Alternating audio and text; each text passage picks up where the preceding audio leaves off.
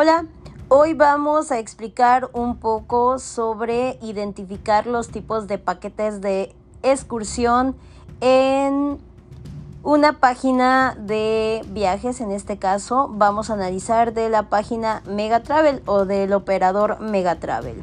Vamos a identificar primeramente la clasificación de los paquetes turísticos que en estas incluyen. Y bueno, una, la primera o una de las tres que vamos a mencionar sería la organización de la prestación. Y bueno, esta puede ser estándar. Los paquetes turísticos estándar se ajustan a modelos o patrones, eh, digamos que únicos, concebidos para su consumo masivo. Y se trata de tendencias generales o nichos en los que se trabaja habitualmente. Puede ser que generalmente son un verdadero popurrí de atractivos, puesto que su objeto es complacer a todo aquel que lo consume.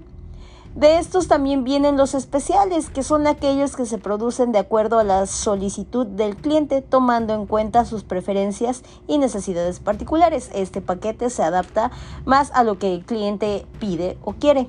También tenemos otra clasificación que sería la clasificación de los paquetes temáticos o la temática. Estos se dividen en dos, los generales, que no abordan un tema determinado, incluyen distintos aspectos relacionados con el centro o destinos, dando una visión global o panorámica del lugar. También tenemos los específicos. Estos son de temática específica e incorporan en visitas solo aquellos atractivos que se relacionan directamente con dichos temas. Como por ejemplo podemos mencionar que en esta página de operador turístico tiene visitas históricas, también cuenta con arquitectónicas y de, aventura. Bien, también tenemos el tercer, la tercera clasificación que es en base a el, pues sería la, forma de operación. Esta también tiene dos. Sería la regular, que significa que se realiza de acuerdo a un calendario preestablecido, que sus salidas están fijas de antemano y generalmente son diagramas eh, o programadas por temporada. También tenemos la eventual, el inicio del viaje queda sujeto a la voluntad del cliente y no a un calendario eh, ya establecido. Bien, ahora en esta ocasión nos toca hablar un poquito de lo que sería distinguir entre excursiones independientes con anfitrión y con guía.